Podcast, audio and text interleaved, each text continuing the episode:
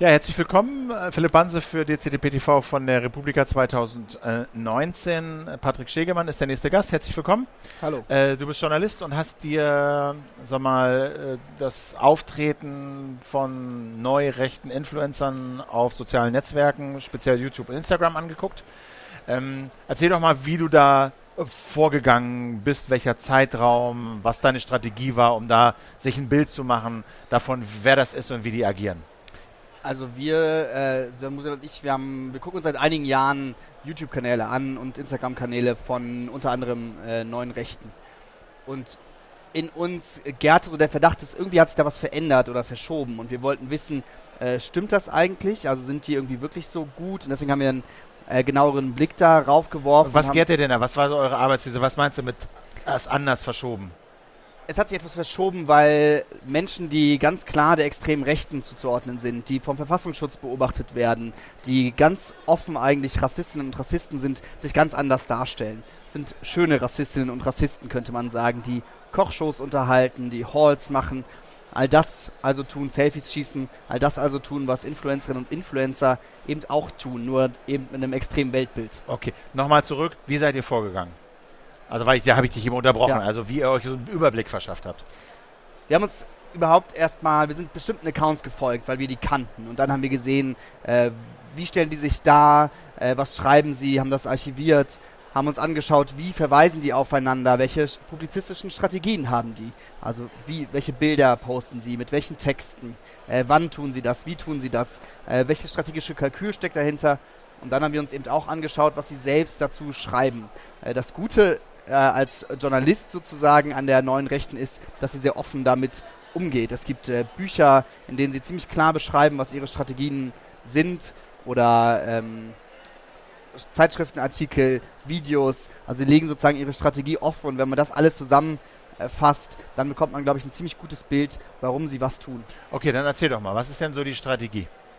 Man kann eigentlich sagen, dass die neu rechten Influencerinnen und Influencer all das tun, was andere Influencerinnen auch tun sie haben die gleichen Formate. Es gibt Kochshows, es gibt Reiseblogs, es gibt Halls, es gibt Selfies. Es, also im Grunde alles, was Influencerinnen auch tun. Was sie damit versuchen, ist nicht zuvor das über die Politik irgendetwas zu vermitteln, sondern Emotionalität und Nähe aufzubauen, Bilder und Geschichten zu haben und damit sozusagen eine emotionale Verbindung zur Zielgruppe zu erreichen und dann erst mit dieser emotionalen Bindung sozusagen Rassismus zum Beispiel zu normalisieren. Also Schauen wir uns einen Account an, Beispiel, zum Beispiel genau, ja. von äh, Melanie Schmitz. Das ist eine äh, junge Frau, die der Spiegel schon mal als das Covergirl der neuen Rechten bezeichnet hat. Wenn man sich deren Bilder anschaut, dann unterscheidet diese Bilder zunächst nichts von Bildern, die auch wir beide vielleicht auf Instagram posten würden oder die Influencerinnen und Influencer dort posten würden. Das sind also Selfies, frisch aus der Dusche, äh, T-Shirt im Park, auspacken, ankleiden, einkaufen. Der, der ganz normale ja. Irrsinn. Der kleine Unterschied ist, dass sie eben manchmal Band-T-Shirts von rechtsextremen Bands trägt oder dass sie ein Selfie frisch aus der Dusche äh, postet und sagt, komm gerade frisch aus der Dusche, hab gebadet in den Tränen der Liberalen. Also immer sozusagen kleine mhm. Nachrichten ähm, untermischt in diesen ganz normalen Content. Und wenn ihr das Netzwerk untersucht habt, kannst du ungefähr so eine Größenvorstellung davon geben, wie viel von diesen neuen Rechten da unterwegs sind und vor allem auch erfolgreich sind? Zahl zu geben ist gar nicht so einfach, wenn es darum geht, wie viele Leute sind da insgesamt aktiv. Das sind, äh, es gibt mehrere tausend, zehntausende Abonnentinnen beispielsweise. Ein Martin Sellner, das ist der Co-Chef der Identitären in Österreich, einer der führenden Köpfe der jungen Rechtsextremen in ganz Europa hat fast 100.000 Abonnenten auf YouTube. Äh, sein Instagram-Account wird immer wieder gelöscht, deswegen ist es schwer äh, zu benennen, wie groß er da ist. Aber auch da äh, Zehntausende äh, Follower. Und dann gibt es eben einzelne äh, Influencerinnen, aber das reicht ja auch. Also man braucht ja äh, vielleicht fünf bis zehn starke Köpfe, die nach außen wirken, die eine gewisse Gefolgschaft aufbauen und sagen, dieses Gesamtnarrativ zu prägen. Ähm, was ich mich, fangen wir mal so rum an. Beschreibt doch mal ein, zwei Leute. Also ihr habt ja auch im Vortrag so ein bisschen seid darauf angegangen, was sind das für Influencer? Wer steht dahinter? Wo wohnen die? Wie heißen die? Äh, was machen die? Beispielhaft, vielleicht ein, zwei Leute. Also eine Influencerin ist äh, Melanie Schmitz, ist ja, so das weibliche, genau. weibliche Gesicht der Identitären. Ähm, daneben Martin Sellner, einen der wichtigsten äh, Köpfe der Rechtsextremen und auch der größte, der eine eigene Kochshow auch mittlerweile hat auf seinem Kanal, der zweimal in der Woche auf YouTube veröffentlicht, der einen eigenen Telegram-Kanal hat und der eigentlich sowas wie der Hub all dieser ähm, Accounts der extremen Rechten ist, weil er alle featured, immer wieder auf andere hinweist, die sich gegenseitig besuchen, auch eine Strategie, die andere Influencerinnen natürlich äh, haben. Dann gibt es Alexander Kleine, beziehungsweise Alex Malenki, wie er sich in den sozialen Netzwerken nennt, ein Identitärer aus Sachsen, der sich hervortut mit so einer naturverbundenen äh, Ästhetik, der äh, geht Axt werfen oder stellt Messer vor und imkert mittlerweile beispielsweise und featuret das auf seinem äh, Account. Ich meine, das, was die neuen Rechten ja von den alten Rechten unterscheidet, ist, so wie ich das verstehe, ist, dass die alten Rechten, also NPD und so, auch den Holocaust leugnen, Auschwitz leugnen, äh, die Grenze zu Polen am liebsten wieder äh, einkassieren würden. Und die neuen Rechten sagen dann sowas wie, ja, Holocaust hat schon gegeben, aber war nicht ganz so wild. Und wir sollten uns damit jetzt auch nicht weiter rumschlagen, sondern lieber vergessen. Was ist denn das für eine Ideologie, die, wenn ihr euch diese ganzen zentralen Influencer anguckt, was sind denn da so ideologische rote Fäden, die sich da durchziehen? Es gibt eine große, oder es gibt vielleicht zwei wichtige historische Kontinuitäten. Die eine ist tatsächlich auch zum Neonazismus die auch personell sich häufig äußert. Also viele zentrale Köpfe der Identitären in Deutschland haben bis heute Verbindungen in eine extreme, zum Beispiel Hooligan-Szene. Ähm, oder waren selber früher bei den autonomen Nationalisten zum Beispiel oder in den Jugendorganisationen oder in der Jugendorganisation der NPD. Es gibt also eine personelle, Kon äh, äh, personelle Fortführung auch des Neonazismus. Es gibt dazu eine theoretische Linie, die sozusagen in die Theoretiker der Vorkriegs-, äh, der Zwischenkriegszeit verweist, also in die sogenannte konservative Revolution. Das ist sozusagen das, was sie theoretisch häufig beschreiben. Da geht es um Karl Schmidt, da geht es um, um Heidegger natürlich auch. Ähm, das ist sozusagen die andere historische, theoretische Kontinuität. Ähm, welche Rolle spielt jetzt, äh, mit Bezug auf ein anderes Interview, was wir gemacht haben, welche Rolle spielt Musik in diesen Videos? Also gibt es so eine Art Soundtrack für den neuen Rechten? Es gibt absoluten äh, Soundtrack, es gibt eine eigene Musik, es sind Darkwave, äh, eigene Musikformen, äh, die sie häufig verwenden oder gibt es bestimmte Künstlerinnen, die da ähm, eine Rolle spielen in der Szene, die unterstützt werden. Aber ansonsten versuchen sie natürlich massiv sozusagen Mainstream-Phänomene aufzunehmen. Und das, die Mainstream-Musik unserer Zeit ist Hip-Hop. Ähm, und das funktioniert sozusagen in zwei Richtungen. Und das ist auch sehr bezeichnend für diese rechten Influencer. Auf der einen Seite nämlich auf Mainstream-Phänomene, zu verweisen. Das tut beispielsweise Martin Sellner, nämlich zu sagen, ah, ich höre auch Frittenbude. Also eine Band, die man vielleicht eher als links vermuten würde. Und sich sozusagen damit auch äh, beliebt zu machen, aber auch zu zeigen, wie weltoffen man ist oder vorzutäuschen, man sei besonders weltoffen. Also diesen, diese Verbindung zum Mainstream ist das eine. Das andere ist eigene Rapper der extremen Rechten, wie zum Beispiel Komplott, die auch finanziert werden von einem Netzwerk, das auch ähm, Influencerinnen unterstützt und das sind sozusagen Rapper, die eine moderne Kunstform benutzen, nämlich Hip-Hop, aber eben mit extrem rechten und rassistischen Inhalten aufladen. Du hast es angesprochen, Finanzierung, woher kommt das Geld? Also wenn man erfolgreich ist bei YouTube, kann man ein bisschen Geld einnehmen, aber da muss man schon sehr viele Follower haben, damit das signifikantes Geld ist. Äh, woher kommt das Geld für diese Leute? Wie werden die finanziert? Auf YouTube Geld zu machen ist tatsächlich äh, für diese Leute gar nicht so einfach, weil YouTube das äh, einschränkt sehr stark bei politischen Videos, ah, die sie ja darstellen. Okay sie bekommen Geld. Zum einen, es gibt einen Verein, da ist ein Prozent. Ähm, das ist ein Verein, der von, unter anderem von Kubitschek mitgegründet wurde und der finanziert auch YouTuber. Also so eine Art eigentlich PR-Agentur der neuen Rechten. Genau, man, man könnte sagen, es ist sowas wie eine PR-Agentur der neuen Rechten. Die finanzieren verschiedene, ähm, ja, im Grunde PR-Maßnahmen, die so nach Politkommunikation genau. aussehen. Und in diesem Zuge eben auch Equipment für YouTube-Kanäle beispielsweise. Das ist ein, ein ganz wichtiger äh, Geldgeber offenbar, der ganz viele von den Influencerinnen, die wir vorgestellt haben, tatsächlich äh, finanziert.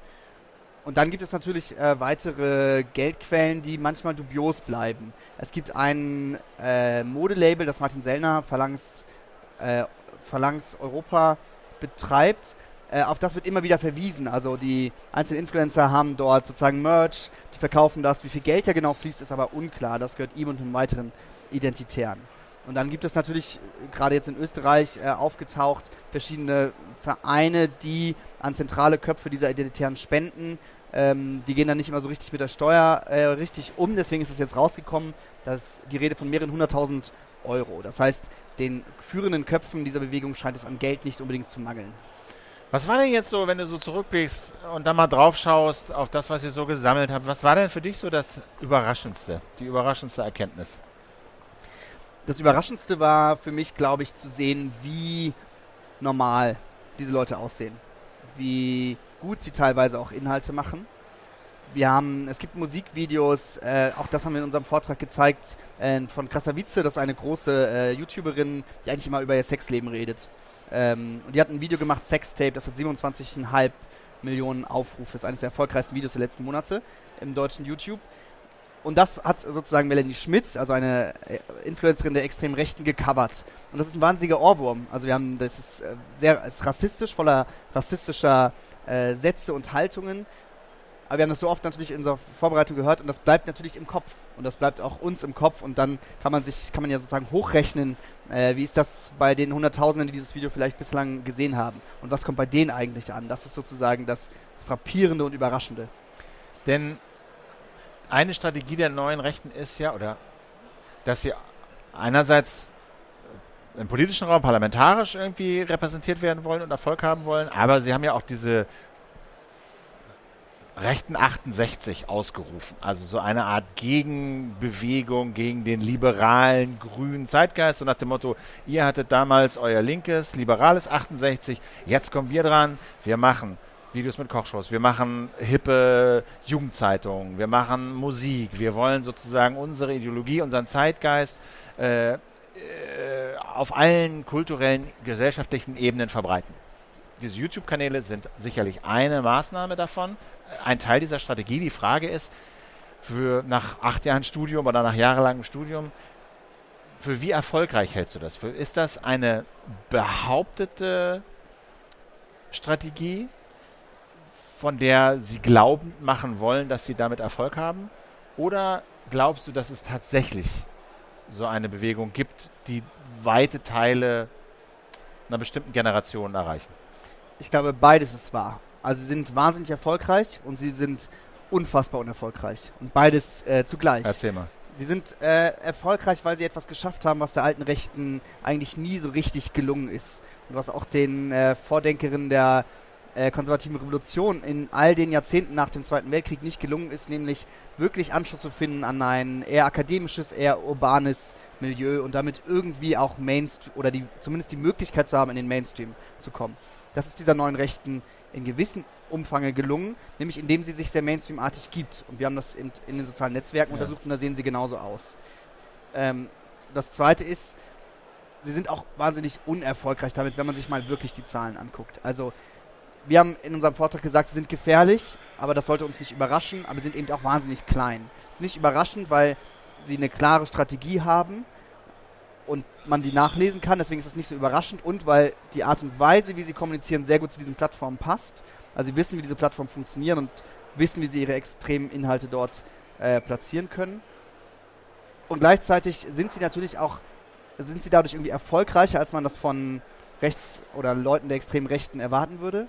Auf der anderen Seite sind sie eben nicht so erfolgreich, weil immer noch die Abozahlen natürlich nicht so groß sind wie bei einem LeFloid oder bei großen YouTubern oder Leute, die wirklich viele Menschen bewegen, und es, die Inhalte oft auch hölzern und schlecht gemacht sind. Äh, der Journalist äh, Christian Fuchs äh, hat mit seinem Kollegen ein Buch geschrieben, Das Netzwerk der neuen Rechten. Und eine These darin ist, ähm, dass es dieser neuen Rechten wahnsinnig gut gelingt, aus einer Mücke einen Elefanten zu machen. Also, dass es ihnen unter anderem mit diesem Verein, den du auch genannt hast, ein Prozent gelingt aus relativ kleinen und marginalen Bewegungen, Events, Versammlungen, mit Hashtags und Videos und Fotos und sozialen Medien den Eindruck zu erwecken, als sei das eine Massenbewegung, an der eigentlich niemand mehr vorbei kann.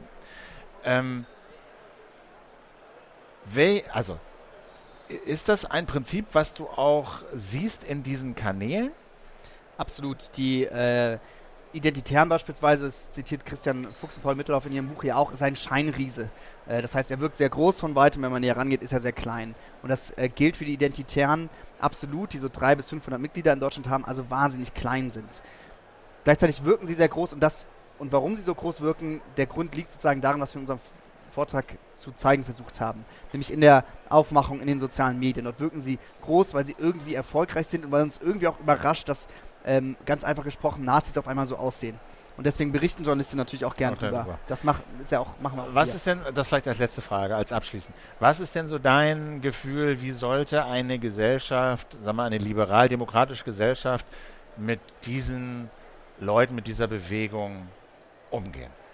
Ignorieren, bekämpfen, hoffen, dass Argumente irgendwann wirken. Ich glaube, Ignoranz, Hoffnung, äh, all das. Also ich glaube, es ist eine Strategie des Mixes. Aufklärung ist total wichtig, das haben wir auch probiert zu zeigen, einfach zu verstehen, wie funktioniert das und warum machen die das und warum zielen deren Strategien gerade auf uns als Konsumentinnen, aber auch gerade auf uns als Journalistinnen, weil die natürlich davon leben, dass wir darüber berichten.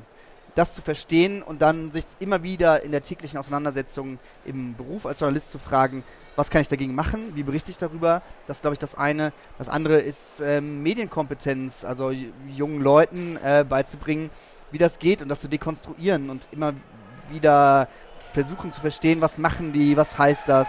Ähm, und auf der anderen Seite muss es auch eine, glaube ich, eine Strategie der Ausgrenzung geben, weil das eine, das eine antimoderne, antiaufklärerische, antirassistische, äh, rassistische Haltung, die gegen alles ist, wofür das äh, Grundgesetz steht, das dieses Jahr 70 wird. Äh, also muss man äh, sie an bestimmten Punkten natürlich auch ausgrenzen. Patrick Stegemann, ganz herzlichen Dank für deine Zeit. Danke fürs Zugucken. Dieses Interview und äh, viele andere von der Republika gibt es auf dcdp.tv oder auf YouTube-dcdp. Danke fürs Zugucken und bis dann.